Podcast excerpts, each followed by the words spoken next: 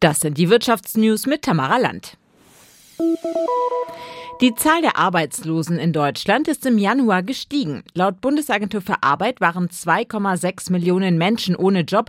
Die Quote stieg auf 5,7 Prozent. Wolfram Welzer. Beunruhigend ist dieser Anstieg aus Sicht der Bundesagentur für Arbeit nicht. Denn verantwortlich dafür, so heißt es im heute vorgelegten Arbeitsmarktbericht, ist ausschließlich der Winter.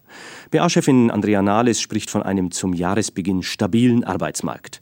Allerdings seien Auswirkungen der geopolitischen und wirtschaftlichen Risiken erkennbar, so Nahles. Sie zeigen sich auch daran, dass die Zahl der Arbeitslosen um 154.000 höher liegt als vor einem Jahr, aufgrund der hohen Zahl arbeitslos gemeldeter Geflüchteter aus der Ukraine.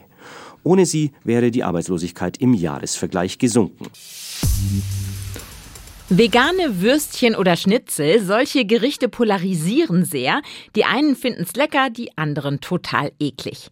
Die Fahrgäste der Deutschen Bahn gehören offenbar zur ersten Gruppe, deshalb will die Bahn ab März dauerhaft vegane Currywurst, Chili Sin und veganen Flammkuchen im Bordrestaurant anbieten.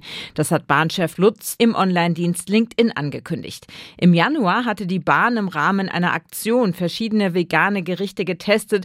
Bei den Kunden sei das sehr gut angekommen angekommen, so der Bahnchef. Besonders die Currywurst sei sehr beliebt. Hohe Preise, miese Konsumstimmung. Der Einzelhandel in Deutschland rechnet mit einem schwierigen Jahr.